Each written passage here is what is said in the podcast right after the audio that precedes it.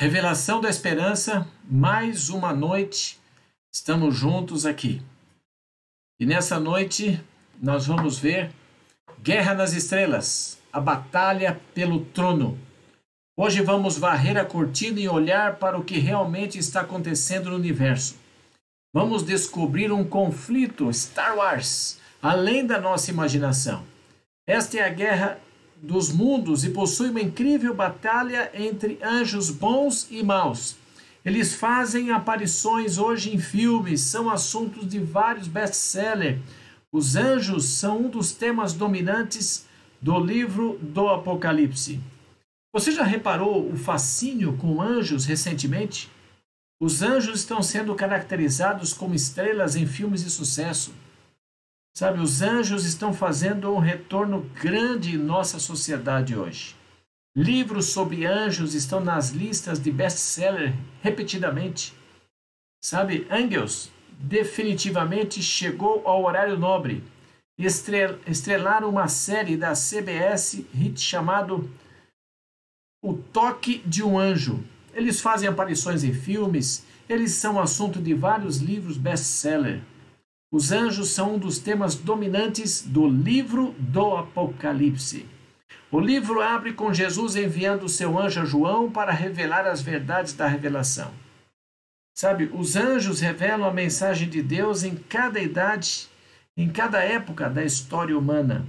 Em Apocalipse 2 e 3, os anjos são os mensageiros de Deus para as sete igrejas.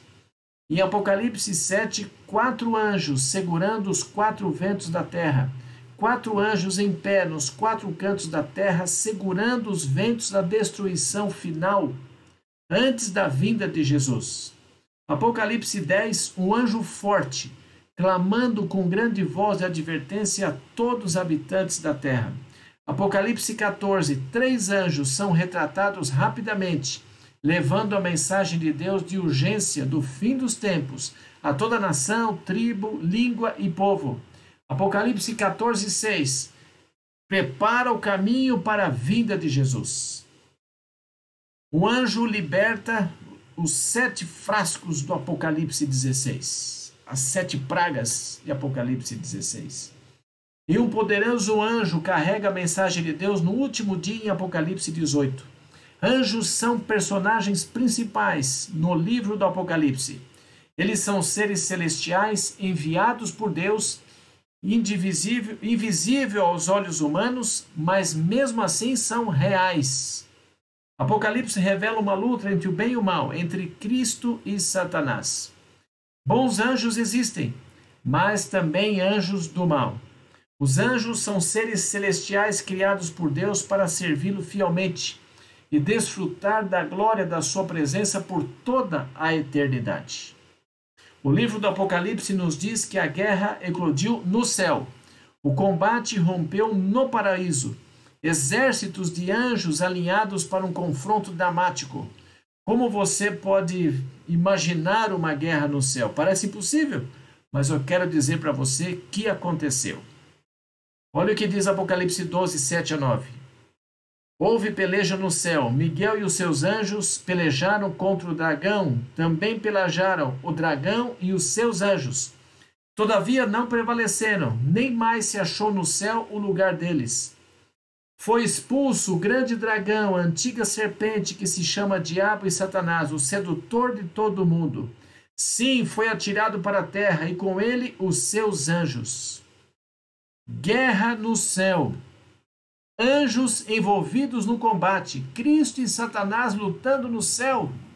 Cristo vencedor, Satanás derrotado, Satanás e seus anjos expulsos do céu. Como que pode ser isso? Isso levanta algumas perguntas desconcertantes. Por que houve guerra no céu? De onde veio esse dragão? Felizmente, podemos encontrar algumas respostas na Bíblia. Na verdade, somos capazes de reunir uma espécie de pré-história de Satanás. Você só pode entender o livro do Apocalipse se você entender o significado de seus símbolos conforme descrito na Bíblia inteira. O que a maioria das pessoas não entende é que o Apocalipse chama as suas imagens, os seus símbolos, a partir do Antigo Testamento. Veja, o Apocalipse cita diretamente a partir do Antigo Testamento 278 dos seus 404 versos. Vamos dar uma olhada nos bastidores desse conflito cósmico entre o bem e o mal. Vamos descobrir o que realmente passou no coração e na mente de Lúcifer, que o levou em rebelião contra Deus. Você nunca pode entender completamente a dor e o sofrimento em nosso mundo, a menos que você compreenda o que realmente aconteceu por trás das cenas no céu. Você não consegue entender o que está acontecendo aqui agora até você entender o que aconteceu lá em cima há milênios. O livro de Ezequiel permite-nos dar uma olhada profundamente no coração de Lúcifer. Veja o que diz em Ezequiel 28, 12. Assim diz o Senhor Deus: Tu és o sinete da perfeição, cheio de sabedoria e formosura. Ezequiel 28, 14 e 15 diz: Tu eras querubim da guarda ungido, eu te estabeleci. Permanecias no monte santo de Deus, no brilho das pedras andavas. Perfeito eras nos seus caminhos, desde o dia em que foste criado, até que se achou iniquidade em ti. A imagem de Lúcifer andando para frente e para trás, entre as pedras de fogo, sugere alguém que existiu no meio da glória de Deus, próximo ao brilho do Santo Deus. Lá estava ele. Mas algo aconteceu com esse anjo maravilhoso. A Bíblia diz: se achou iniquidade nele. Ele permitiu que o pecado entrasse na sua vida. O pecado é trágico. Mas como? Que tipo de pecado? Como o pecado pode entrar no paraíso? Olha o que Ezequiel escreveu. Elevou-se o teu coração por causa da tua formosura, corrompeste a tua sabedoria por causa do teu resplendor. Este anjo tornou-se envolto em seu próprio esplendor, hipnotizado por sua beleza, e o seu orgulho o levou ao pecado. Como isso pode acontecer em um universo perfeito? Só há um caminho. Deus deu o poder da escolha às suas criaturas. Se você tirar o poder da escolha, você tira a oportunidade de amar alguém. O amor nunca pode ser forçado ou coagido, deve vir voluntariamente a partir do coração. Se você tirar a oportunidade de amar, você tira a capacidade de ser verdadeiramente feliz. Sabe, desde que Deus desejou a felicidade suprema de todas as criaturas, ele lhes deu o poder de escolha. Ele queria que toda a criação pudesse amá-lo voluntariamente. Ele não quer robôs ou marionetes. Isso não poderia acontecer sem o poder de escolha. O profeta Isaías nos mostra como o próprio Lúcifer decidiu rebelar-se contra Deus e mudar para se tornar no anjo caído. Olha o que diz Isaías 14, 12 a 14. Como caíste do céu, ó estrela da manhã, filho da alva Tu dizias no teu coração: Eu subirei ao céu, acima das estrelas de Deus, exaltarei o meu trono. No monte da congregação me assentarei, nas extremidades do norte. Subirei acima das mais altas nuvens e serei semelhante ao Altíssimo. Veja, eu, Lúcifer, teve problemas com o seu ego. Ah, isso é uma tragédia. Sabe, olha, eu subirei ao céu, eu exaltarei o meu trono, eu me assentarei, eu subirei acima das mais, eu serei semelhante ao Altíssimo. Sabe, Lúcifer, ele desejou a posição mais elevada, um trono mais exaltado, regência, dominância. É assim que tudo começou. Isto é como o anjo começou a sua trágica queda, uma queda para puxar, puxar um monte de anjos com ele. O apóstolo João, o mesmo João que escreveu o livro do Apocalipse, enfatiza algo que muitas vezes, é, muitas vezes em sua carta. O amor é a resposta à rebelião do coração. Temos três dessas cartas no Novo Testamento. Olha o que João escreveu. Deus tem uma maneira especial de lidar com a re rebelião. Veja uma citação. 1 João 4,7. Porque o amor procede de Deus. Todo aquele que ama é nascido de Deus e conhece a Deus. 1 João 4,10 diz: Olha, Nisto consiste o amor, em que nós não em que nós tenhamos amado a Deus, mas que ele nos amou. E 1 João 4:8, aquele que não ama não conhece a Deus, pois Deus é amor. Sabe, o amor é a base, o fundamento do governo de Deus. O amor era tudo para Lúcifer, mas ele se desviou desse amor. Ele ficou tão envolvido em sua própria glória que ele tomou em menos o amor de Deus. E isso deu início a um ciclo vicioso. Quanto menos amor Lúcifer tomava de Deus, mais ele precisava exaltar a si mesmo, e quanto mais exaltado, menos o amor que sentia por Deus. E olha que tragédia que foi isso, gente. Ezequiel 28, 6: Visto que estimas o teu coração como se fora o coração de Deus. Finalmente, Lúcifer começou a ver a Deus como um rival. Sua mente distorcida via a imagem de Deus como um inimigo. O profeta Ezequiel nos diz que esse anjo rebelde achou que ele era tão sábio quanto Deus. Você precisa definir o seu coração como o coração de um Deus. Assim pensou Lúcifer. Porque Deus tem todo o poder e autoridade. Lúcifer começou a pensar que ele poderia fazer um trabalho tão bom ou maior ainda que Deus. Tente imaginar que tipo de perturbação isso causou no céu. Imagine um lugar onde o ciúme, a calúnia, a maldade não existe, nunca tivesse existido, nunca ocorreu a ninguém questionar a sabedoria e o amor de Deus. De repente, o brilhante Lúcifer o querubim, tão perto do trono de Deus, começa a fazer observações. Ele se pergunta por que Deus tem que ter toda a glória. Ele pergunta por que todo ser criado tem que obedecer a Deus. Talvez haja uma alternativa, a melhor maneira de organizar e administrar o universo. Lúcifer questionou a autoridade de Deus. Lúcifer questionou a justiça de Deus. Lúcifer afirmava que Deus não tem o interesse em suas criaturas. Ele compartilhou essa mentira entre os anjos, alegando que era injusto e injusta a administração do governo divino. Lúcifer viu Deus como um rival. Como é que Deus responde? O que ele deve fazer agora com Lúcifer? Como Deus iria enfrentar o desafio de Lúcifer? Gente, por que não destruir o mal antes que espalhe? Olha aí. Sabe, alguns poderiam pensar assim? Porque esta foi a origem do mal. Se Lúcifer foi o primeiro a cortar-se do amor de Deus, por que não cortar o mal pela raiz? Por que não eliminar o mal antes que ele se espalhe para outros mundos? Por que Deus simplesmente não executou Lúcifer? Boa pergunta.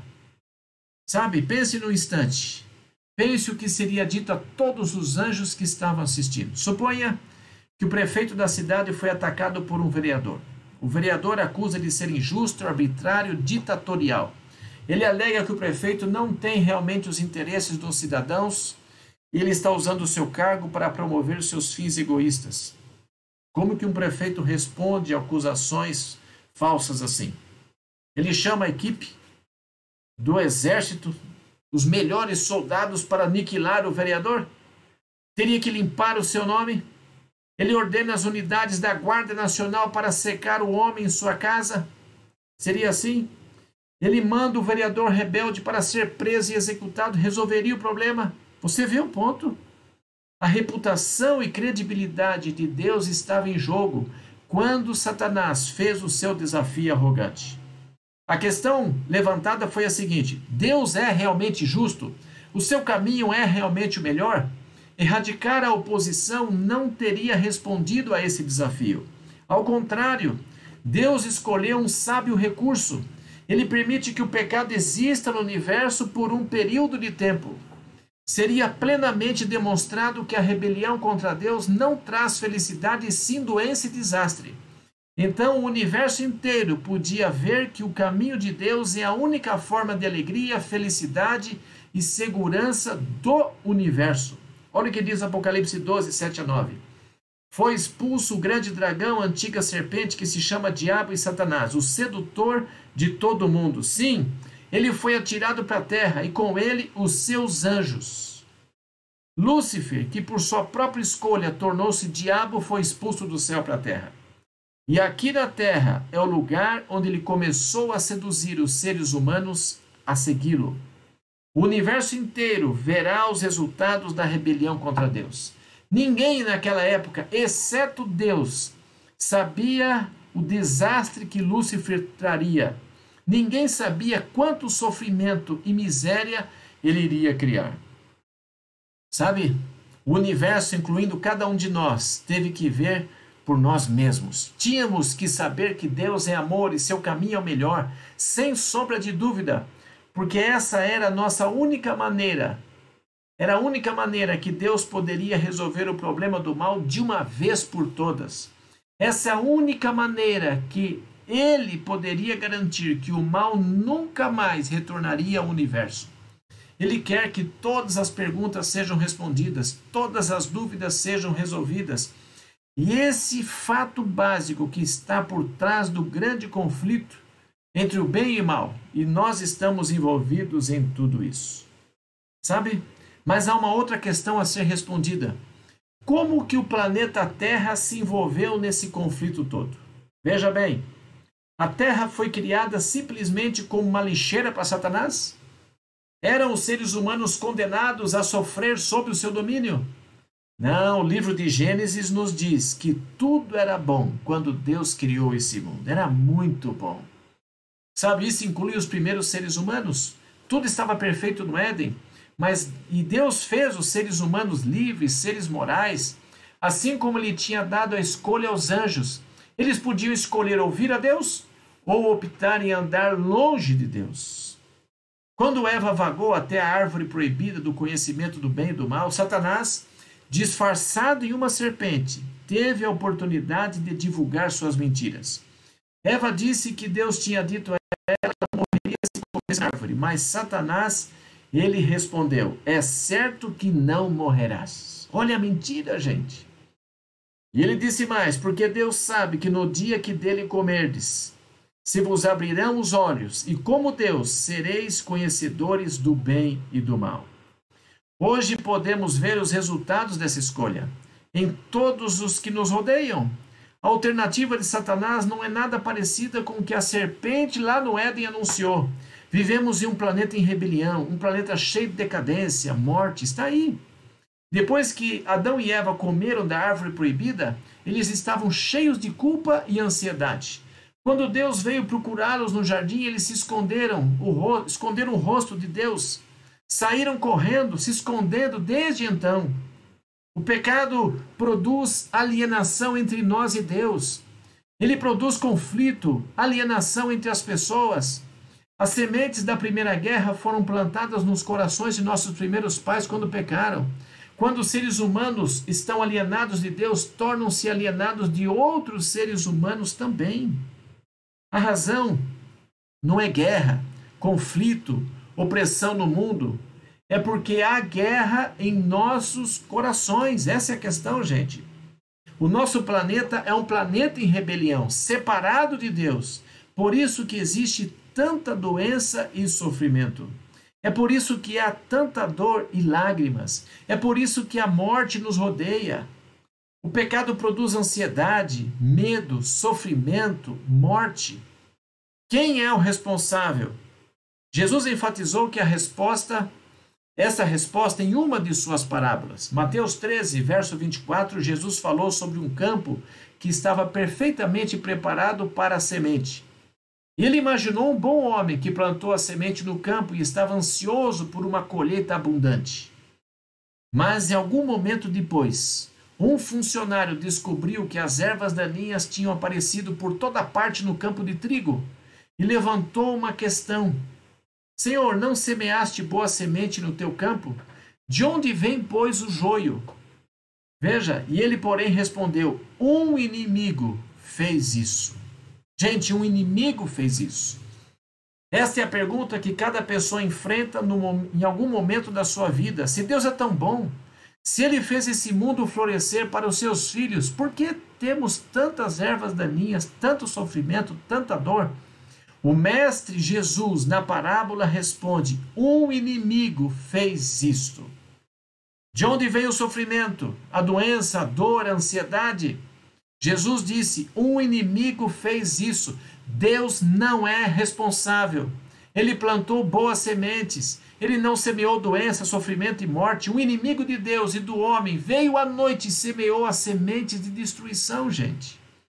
A Bíblia consistentemente identifica esse inimigo como Satanás. É ele que se rebelou contra Deus e desencadeou todo o problema do pecado. Nas Escrituras, o diabo não é uma figura de conto de fadas que voa por aí com um tridente nas mãos. Ele é muito real e provoca tragédias muito reais. Nas Escrituras, o inimigo não é uma figura de conto de fadas, gente. Não é, ele é real. Sabe, a Bíblia ensina que um anjo perfeito se rebelou contra Deus no céu. Essa é a questão. A Bíblia ensina que Lúcifer levou um terço dos anjos na rebelião. O dragão enganou um terço dos anjos. Eles lutaram no céu com os anjos justos. Um terço dos anjos foram expulsos do céu. Bateram na porta do planeta Terra. Deus quis que a porta estivesse sempre fechada para que não entrassem. Mas assim bateu Satanás e Eva respondeu. Ela abriu a porta. Satanás disse a Eva: Deus é injusto, pois Deus está restringindo a sua felicidade. Você será mais feliz se você me ouvir e participar aqui do fruto. Coma do fruto. Ela abriu a porta e Adão seguiu seu exemplo. Como resultado, a doença, o sofrimento, a dor, a morte veio a esse mundo. O mundo tornou-se um planeta em rebelião.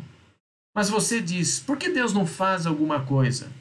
Sabe, bem ali no Éden, Deus veio e fez uma promessa para a humanidade rebelde. Deus prometeu que iria restaurar tudo o que foi perdido pelo pecado.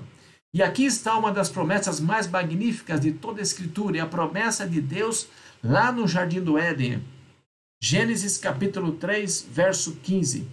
Porém, inimizade entre ti e a mulher, entre a tua descendência e o seu descendente. Este te ferirá a cabeça, e tu lhe ferirás o calcanhar. Ele, Cristo, o Messias, viria prometeu lá no jardim do Éden. O Messias prometido viria. Ele daria a Satanás um golpe mortal impressionante. Ele iria esmagar a sua cabeça, a cabeça de Satanás. Mas no processo, receberia uma ferida que seria curada. No processo de um golpe fatal a Satanás, Jesus receberia uma ferida trágica na cruz. O golpe não poderia aniquilar o Salvador. Jesus se levantou vitoriosamente como nosso redentor, salvador, senhor e rei. Está aí. Como Deus iria responder ao desafio de Satanás? Com o amor. Como o amor se, se destaca ou se contrasta com o egoísmo? O Apocalipse revela a resposta de amor a Adão e Eva. O Apocalipse revela a resposta de amor ao desafio de Lúcifer de que Deus não nos ama.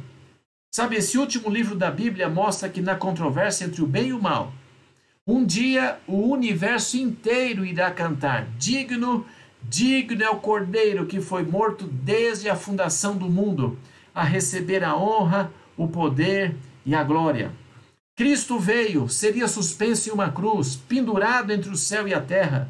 Ele iria demonstrar a todo o universo que Deus se importa, que Deus ama na morte de Cristo, veríamos os principados, potestades do inferno derrubados. A cruz revela a grandeza do amor de Deus. Seu amor é revelado em toda a Escritura. Nosso Senhor grita em Jeremias 31:3: Com amor eterno eu te amei. Olha o que diz Malaquias 1, verso 2: Eu vos tenho amado, diz o Senhor. Apocalipse 1, verso 5: Ali, veja, 1 João 4,19 primeiro, nós o amamos porque ele nos amou primeiro. E Apocalipse 1,5 agora, porque aquele que nos ama e pelo seu sangue nos libertou dos nossos pecados. Este é o evangelho do livro do Apocalipse. É assim que Deus responde ao desafio de Satanás. Deus é amor. Sabe, Deus teria chegado ao mundo em rebelião ele viria como um bebê nascido no ventre de Maria. Ele enfrentaria a cabeça de Satanás em desafio. Ouça como isso é escrito. Apocalipse 12, 11. Eles, pois, o venceram por causa do sangue do Cordeiro e por causa da palavra do testemunho que deram. E mesmo em face da morte, não amaram a própria vida. Como podemos vencer Satanás? E agora? Como? Pelo sangue do Cordeiro. Porque quando chegamos até a cruz e vemos o Cordeiro morto, quando você vê o seu sangue escorrendo, seus pulsos. Sabe, quando vemos Deus inclinando a cabeça, morrendo pelos nossos pecados, nós gritamos: Olha, Satanás está errado. O Satanás disse: Olha, Deus foi injusto, mas quando eu venho para a cruz, eu vejo que Deus me ama tanto que deu o seu único filho. O Deus do universo que sofreu com o seu filho quando o seu próprio filho morreu. Isto é como o cordeiro mata o dragão. Ele mata com amor. Foi lá em um monte chamado Calvário. Foi lá que Deus fez conhecer o seu amor em uma cruz. Mas se por que Deus não faz algo se ele nos ama? Nós pedimos. Mas gente, ele fez. Ele fez. Adão e Eva pecaram, eles se rebelaram contra Deus. Deus não queria destruir o mundo, ele não empurrou o mundo para o espaço sideral. O céu respondeu ao desafio de Satanás com amor. O céu respondeu à pergunta de Satanás com o amor. O céu revela que o amor tinha um plano. E olha o que a Bíblia diz no livro de Efésios, capítulo 3, verso 9. E manifestar qual seja a dispensação do mistério, desde os séculos, oculto em Deus, que criou todas as coisas. Qual é esse mistério de todos os tempos? O mistério de todos os tempos é que como Deus poderia nos amar tanto? Lúcifer desafiou o governo de Deus no céu. Ele acusou Deus de ser injusto. E o mistério agora é revelado: Deus nos amando. O mistério é que o amor de Deus vai em toda profundidade para poder nos alcançar e nos salvar. Sabe, gente, não há vale tão profundo, nenhum poço tão escuro onde o amor de Deus não possa alcançar você, amigo. Não há nenhum lugar onde você pode vagar que o amor de Deus não pode alcançá-lo. Não há nenhum lugar que você pode correr tão longe que o seu amor não vá procurá-lo. Satanás é um mentiroso. Ele diz: Deus não ama você. Ele faz você se sentir inútil. Mas olhe para as marcas em minhas mãos, diz Jesus. Satanás diz que eu não te amo, olha aí. Sabe, Jesus clama: Olhe para a coroa de espinhos na minha cabeça. Satanás diz que Cristo não é amor, mas Cristo responde: Eu fui todo o caminho até a cruz e a sepultura para você. Tomei a penalidade do pecado por você. O dia da morte de Jesus foi um dos dias mais negros da história. Era sexta-feira, uma sexta-feira escura. Eles pregaram uma cruz na sexta-feira. A lança perfurou o seu lado na sexta-feira. A coroa de espinhos perfurou a sua cabeça numa sexta-feira. O trovão rugiu na sexta-feira, o raio caiu na sexta-feira, a chuva caiu na sexta-feira. Judas traiu. Pedro negou, os discípulos o abandonaram. Os judeus o rejeitaram, os romanos o crucificaram. Ele baixou a cabeça e morreu na sexta-feira. Ele disse: Está consumado. É sexta-feira.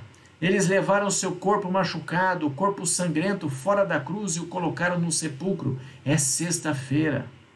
E então, no sábado, na quietude do túmulo, ele descansou. Mas o domingo estava por vir. Aleluia! Aleluia! O anjo desce, a pedra rola e Cristo sai vivo. Ressuscitou, ressuscitou e subiu aos céus. A boa notícia é, ele está vivo hoje, ele cuida de você. Olha o que diz o livro de Hebreus, capítulo 4, 15 e 16. Porque não temos sumo sacerdote que não possa compadecer-se das nossas fraquezas. Antes ele foi tentado em todas as coisas, à nossa semelhança, mas sem pecado. Cheguemos, pois, com confiança ao trono da graça para que possamos alcançar misericórdia e achar graça para socorro em tempo de necessidade. Está aí, gente. Você está enfrentando um momento de necessidade em sua vida? Você está lutando com o dragão? Você está lutando com o mal? Você está lutando com Satanás? Você acha Satanás tentador? As suas tentações parecem demasiado fortes para resistir. Sabe, Cristo demonstrou o seu amor na cruz. Ele ama você. Cristo comprou esse planeta caído em uma cruz. Ele quebrou o poder de Satanás sobre você na cruz. Ele ama você. Sabe, quando Satanás, o maligno, tenta destruí-lo, vá a Jesus. Ele tem a graça para o coração partido. Quando você diz, por que todo esse sofrimento e dor? A Bíblia diz que podemos ir a Ele em um momento de necessidade. Isaías 41, 10 diz assim: Olha, não temas, porque eu sou contigo. Não te assombres, porque eu sou o teu Deus. Eu te fortaleço, sim, eu vou te ajudar, vou mantê-lo com a minha destra fiel. Sabe? Cristo diz: Eu estou vivo. Ele diz: Satanás não tem poder sobre você. Porque Deus não fez alguma coisa? Ele fez. Ele enviou Jesus Cristo para sofrer e morrer. E por que Deus não faz alguma coisa? Ele fez. Ele entrou na cova da serpente deste mundo, com todos os seus maus, e lutou na batalha decisiva da história humana, um combate mortal, para derrotar Satanás para você. Essa é a questão. O livro do Apocalipse nos diz que a guerra eclodiu no céu, o combate irrompeu no paraíso. Exércitos de anjos alinhados em um confronto. Você pode imaginar essa guerra? Parece impossível, mas eu quero dizer para você que aconteceu. Aconteceu. Satanás é o inimigo derrotado. Cristo triunfou sobre a cruz. Lá, Jesus revelou o seu amor eterno para todo o universo ver. Ali, Jesus pagou o preço do resgate para os nossos pecados. Porque Deus não faz alguma coisa, mas Ele está fazendo alguma coisa. Ele é o nosso Senhor, Ele é o nosso sumo sacerdote no céu. Agora a sua graça está disponível para você, seja qual for sua situação. O livro do Apocalipse diz que Deus ainda vai fazer algo. Um dia o pecado e a maldade chegará ao fim. Deus destruirá Satanás para sempre. Satanás não vai nos tentar por toda a eternidade. Ele terá bloqueado o seu caminho, gente. A promessa do jardim está cumprida. Cristo ainda esmagará e acabará com Satanás e todo o mal para sempre. Apocalipse 20, 10 diz assim: Olha, o diabo, o sedutor deles, foi lançado para dentro do lago de fogo e enxofre. Ezequiel 28 diz: Eu, pois, fiz sair do meio de ti um fogo que te consumiu. Sabe? E te reduzi a cinza sobre a terra aos olhos de todos os que te contemplam. Vens a ser objeto de espanto e jamais subsistirá. Um dia Satanás será consumido. Um dia Satanás será transformado em cinzas. Um dia ele irá embora para sempre. Um dia o universo será limpo. Um dia Jesus e seu povo reinará triunfante. Um dia a nova Jerusalém descerá do céu para a terra. Um dia a terra será feita novamente. Um dia o jardim vai ser restaurado. Um dia, norte e sul, leste e oeste, haverá um pulso de harmonia em toda a vasta criação. Todas as criaturas vão declarar: Deus é amor. Você gostaria de viver numa terra onde não há doença, sofrimento, angústia ou morte? Você gostaria de viver numa terra onde a guerra, a preocupação não terão lugar? Você gostaria de viver num lugar onde a doença e o desastre não existirão? Olha, eu quero dizer para você que um dia o pecado, a tristeza, o sofrimento e a mágoa não existirão. Um dia Jesus vai reinar por toda a eternidade. Por que não abrir o seu coração a esse Cristo vivo? Existe alguma coisa em sua vida que pode impedir esse momento, esse encontro com Jesus?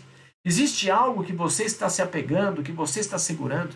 Sabe, Satanás se rebelou nos céus e ele segue a mesma tática hoje.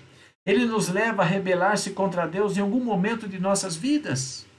A nossa única segurança é totalmente, completamente entregar nossas vidas ao Cristo vivo.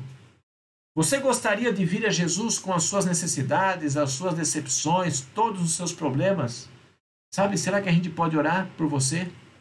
Se houver alguma necessidade em sua vida e você precisa de oração, de ajuda, apenas levante seu, a sua mão, agora enquanto nós oramos. Obrigado, Senhor, pela esperança que temos em Cristo Jesus. Obrigado porque Jesus ele venceu com o amor. Que esse amor faça parte da vida de todos nós, dessas pessoas que estão assistindo. Por favor, Senhor, aguardamos novos céus e nova terra onde não haverá maldade, o mal será extinguido. Por favor, Senhor, que chegue logo esse dia. Em nome de Jesus. Amém. Gente, que Deus abençoe muito você. Que a graça de Deus seja abundante na sua vida.